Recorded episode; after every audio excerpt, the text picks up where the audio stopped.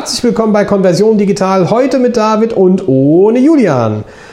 Tja, heute geht es für euch um das Thema Below the Fold. Below the Fold ist das Pendant zu Above the Fold. Und mir ist es wahnsinnig wichtig, auch dieses Thema nochmal ganz granuliert anzusprechen, weil wenn ihr eine holistische Landingpage oder auch keine holistische Landingpage, sondern einfach nur eine Landingpage habt und da ein Call to Action einbaut, wenn ihr Above the Fold so richtig glänzen wollt, ist es halt wahnsinnig wichtig, dass ihr euch so ein bisschen mit der Thematik auseinandersetzt, ähm, ja, was denn eigentlich so kommt, wenn ich ähm, Below the Fold scrolle. Also das alles, was erst auf den zweiten Blick und nach der ersten Interaktion, beispielsweise durch ein Scrollen, sichtbar ist. Und deswegen habe ich auch den Call to Action zwischendrin mal eingeschoben, weil äh, gehen wir mal davon aus, du bist eben halt äh, eine Agentur oder vielleicht jemand, der eine Dienstleistung anbieten möchte, dann äh, ist es so, dass du vielleicht nicht auf den ersten Blick die Kontaktdaten oder ein Kontaktformular einblenden willst, sondern darauf erst im zweiten Blick oder auf den äh, zweiten Bereich drauf einzahlen willst und sagst, okay, pass auf, wenn du auf diesen äh, Call to Action klickst, kannst du ganz schnell zum Formular kommen. Kann ja zum Beispiel ein Case sein. Ähm, dann ist es tatsächlich so, dass die Inhalte darunter relevant sind, weil ähm, vielleicht habe ich viel Content, der mir erstmal viel erklärt, äh, Thema holistischer Ansatz und irgendwo ganz weit unten mit einem Ankerlink kommt dann das Kontaktformular, um den User durch seine Journey zu führen oder den Schnellklicker oder den Skimmer direkt zum Ziel zu bringen weil der soll ja above the fold quasi alle Daten bekommen und below the fold eher mehr zu lesen zu bekommen. Und äh, dieser Call to Action leitet eben halt auch darauf ein ähm, oder überspringt den gesamten Kladderadatsch, würde man sagen, um im Prinzip auf das Wesentliche herunter zu reduzieren, nämlich ganz schnell den Kontakt aufzunehmen.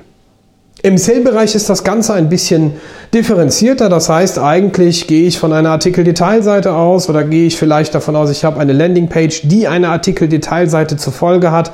Kann ich dort auch um auf eine Produktwelt oder ein Bundle oder auf das, was mich erwartet, eingehen, um den User nochmal abzuholen. Das kann Kundenstimme, Kundenstimme sein. Ich erklärte es im holistischen Ansatz vielleicht schon, dass ich dann halt auch fragenden Inhalt oder beantwortenden Inhalt bringe auf Basis von Fragen. Und alles das erwarte ich halt below the fold, um im Prinzip noch tiefer in das Produkt einzusteigen. Es ist also unabdingbar, sich damit zu beschäftigen, welch guter Content eben halt below the fold, also unter der ersten Falls tatsächlich hervorragt oder hervorragend ist. Man kann es ja so oder so deuten. Interessant ist, was wir auch mehrfach getestet haben, und das ist vielleicht auch enorm wichtig und habe ich euch verschwiegen, aber das eher unabsichtlich, dass ihr natürlich auch auf die Auflösung eines Browsers, also auf die durchschnittliche Auflösungshöhe, Breite, was auch immer des Browsers achten müsst. Also nehmt euch bitte auch da die Analysedaten zum Einsatz. Google Analytics lässt das sehr versteckt zum Beispiel auch zur Geltung kommen, ähm, haben aber auch andere Tools zum Einsatz, beispielsweise auch Heatmap-Tools wie Overheat, Hotjar, Mouseflow, was auch immer, oder eben halt auch diverse andere Tools aus dem äh, Web-Tracking äh, oder aus der Webanalyse. Damit ist gemeint WebTrack und Co. Da habe ich eben halt die Möglichkeit, auch eben halt die Browserhöhe, Browserbreite, ja, die Browserbreite zu finden und äh, ähm, diese zu Rate zu ziehen, um eben halt zu wissen, wo eigentlich meine Browser-Files ist. Und ähm, diese Browser-Files, die und es geht immer noch um Below the Fold, ist so enorm wichtig. Denn sie muss ja neben dem Call to Action, der irgendwo above the Fold noch steht, einen Anreiz haben zu scrollen. Wenn ich den nicht habe, irrelevant. Ihr kennt das vielleicht. Auf manchen Seiten hat man da so einen Pfeil, der vielleicht ganz seicht mit einer CSS Transition, also einer Animation, nach unten zeigt. Also nach dem Motto, hallo, es geht noch tiefer. Aber, und das ist auch spannend, es gibt die Möglichkeit herzugehen und zum Beispiel Bilder in den Anschnitt zu setzen. Das heißt also, wenn ich weiß, welche Höhe und Breite ich habe und ich lege es auf die Masse aus, bitte nicht, man kann es nicht für alle machen. Ähm, nehmt euch die höchste Auflösungs- oder die, die, die höchste Rate der User, die mit einer entsprechenden Auflösungshöhe unterwegs sind und schneidet dann entsprechend den, ich sag mal, folgenden Inhalt an über ein Bild probates Mittel, wenn ich jetzt zum Beispiel an eine Software-as-a-Service-Lösung denke, nimm mal ein SEO-Tool oder nimm mal ein Conversion-Tool oder nimm mal ein äh, AB-Testing-Tool oder geh vielleicht her und zeig mal eine App, ja, weil du eine App verkaufen willst, brauchst dafür ja auch eine Landingpage, dann kannst du zum Beispiel ein Handy in den Anschnitt legen und ein, das Ganze in wunderschön drapieren, mit Hand, ohne Hand. Da sind wirklich deinen Gedanken keine Grenzen gesetzt dann kann es sein, dass ich natürlich auf Basis dieser Grafik schon die intrinsische Motivation geweckt habe. Ihr merkt, es geht schon wieder um Gewohnheiten. Die intrinsische Motivation geweckt habe, dass der User jetzt vielleicht scrollen würde. Also auch wieder ein Auslöser, der den User dazu bringt zu sagen, aha, das also kann das Tool. Das hat mir das jetzt vorher schon nicht gezeigt. Ich will mich nämlich noch mehr damit beschäftigen. Das ist also nicht der Skimmer, die 20 Prozent, die übrig bleiben. Oder es sind noch nicht genügend Reize gesetzt, sodass ich eben halt den Auslöser habe, sowieso zu scrollen. Nichtsdestotrotz, es gibt nichts Schlimmeres wie Seiten, die dann im Prinzip hinten runterfallen gefühlt, weil eben halt unter der Falz nichts mehr kommt. Oder weil ich eine Textbleiwüste sehe.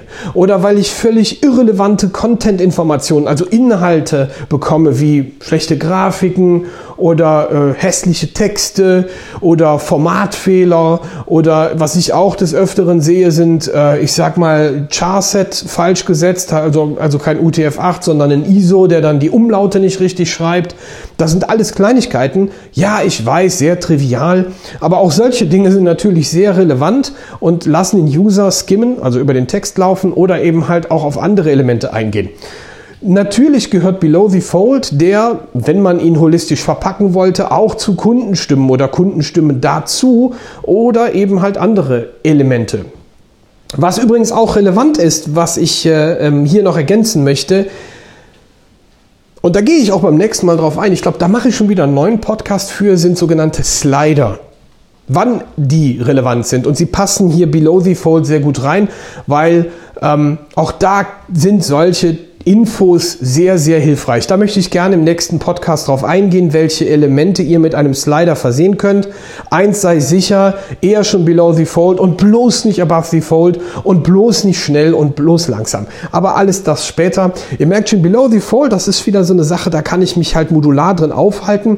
Auch da möchte ich auf das Thema Call to Action nochmal below the fold eingehen, denn man kann ja verschiedene Stories aufbauen. Ich kann ja im äh, holistischen Ansatz zum Beispiel sagen, ich möchte möchte jetzt in dieser detaillierteren Ansicht, lieber User, in der du dich befindest, weil du sagst, du möchtest dich mit ähm, weiteren Informationen beschäftigen, weil sie vielleicht oben nicht ausgereicht haben, aber immer noch genug waren, um dich zu animieren, zu scrollen, dann möchte ich dir sagen, was du verpasst, wenn du auf jeden Fall dieses Produkt nicht kaufen würdest. So kann ich zum Beispiel auf detailliertere Funktionen eingehen in einem Software-as-a-Service-Bereich oder ich kann auf detailliertere technische oder inhaltliche Informationen zu einem Produkt beim Kauf eingehen. Wichtig dabei ist auch wieder Videomaterial zu verwenden. Ähm, was ich zum Beispiel sehr fein finde, was ich bei Write gesehen habe, also dem SEO-Tool oder vielen anderen Elementen oder Landingpages, sind sogenannte animierte SVG-Grafiken. Sie animieren schon dazu zuzugucken und geben einen gewissen Schönheitscharakter einer Seite mit, bleiben dabei aber immer noch informativ und lenken nicht vom Wesentlichen ab, nämlich einen schön geschriebenen Text. Das ist auch so ein Punkt, den ich auf vielen Seiten Hey, sorry, Textbroker, ich will euch nicht zu nahe treten, aber das liegt auch nicht an euch, weil dieser Dienstleister ist sehr gut. Es kommt auf die Texte an, ähm, dass du natürlich auch einen hervorragenden Text schreiben musst, weil in diesem Moment versuchst du den User noch stärker an dich zu binden und es gibt nichts Schlimmeres als tatsächlich ein völlig hässlich geschriebener Text oder ich sag mal Keyword Stuffing oder ich sag mal äh, Thema schlechter Content qualitativ nicht so besonders toll. Das passiert mir natürlich bisweilen auch. Ich bin ja nicht perfekt, denn ich bin auch ein Mensch und auch ich muss mich verbessern. Aber so ist das nun mal. Betriebsblindheit lässt mich zumindest an einen Werbetexter gehen, den ich schon seit vielen Jahren kenne. Ähm, an der Stelle möchte ich nochmal eine Ode fast an Joachim van Moll geben. Joachim, du schreibst die geilsten Texte. Das muss man an der Stelle wirklich mal gesagt haben. Ähm, dieser Conversion DNA-Text auf unserer Seite, mega. Also ich finde den toll, weil er liest sich, ähm, ja, er liest sich wirklich glanzvoll. Aber so viel zum Thema Werbung.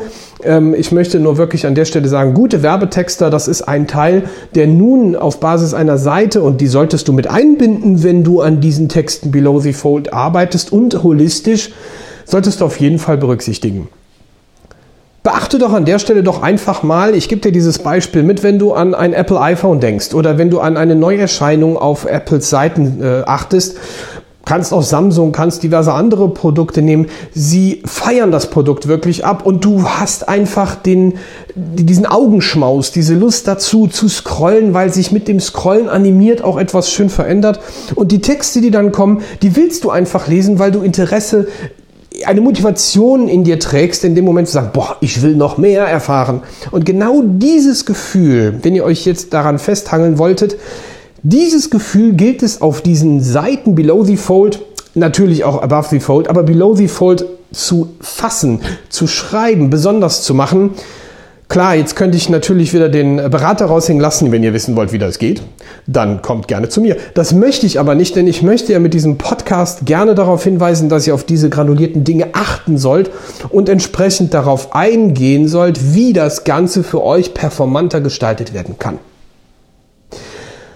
Also gehen wir nochmal darauf ein. Es ist wichtig, Inhalte below the fold zu platzieren, sie schön zu schreiben, sie geil zu machen, sie besonders zu machen. Ähm, was ich auch noch mitgeben kann, ist, wenn ihr eben halt, ich sag mal, aus diesem klassischen Portalcharakter, hätte ich jetzt beinahe gesagt, heraus wollt, dann gehe ich noch auf ein anderes Detail ein, wo man fast schon wieder einen Podcast draus machen kann, nämlich dem sogenannten F- oder Z-Pattern. Stellt euch jetzt bitte vor, ihr habt eine Seite vor euch. Ich hatte es im Podcast Gewohnheit schon gesagt. Diese Seite lest ihr im Prinzip oder skimmt ihr von oben links nach oben rechts, diagonal nach rechts, äh, nach links unten und dann wieder nach rechts. Das ist ein, ähm, ich sag mal, wenn man sich es im Kopf vorstellen würde, ein Z.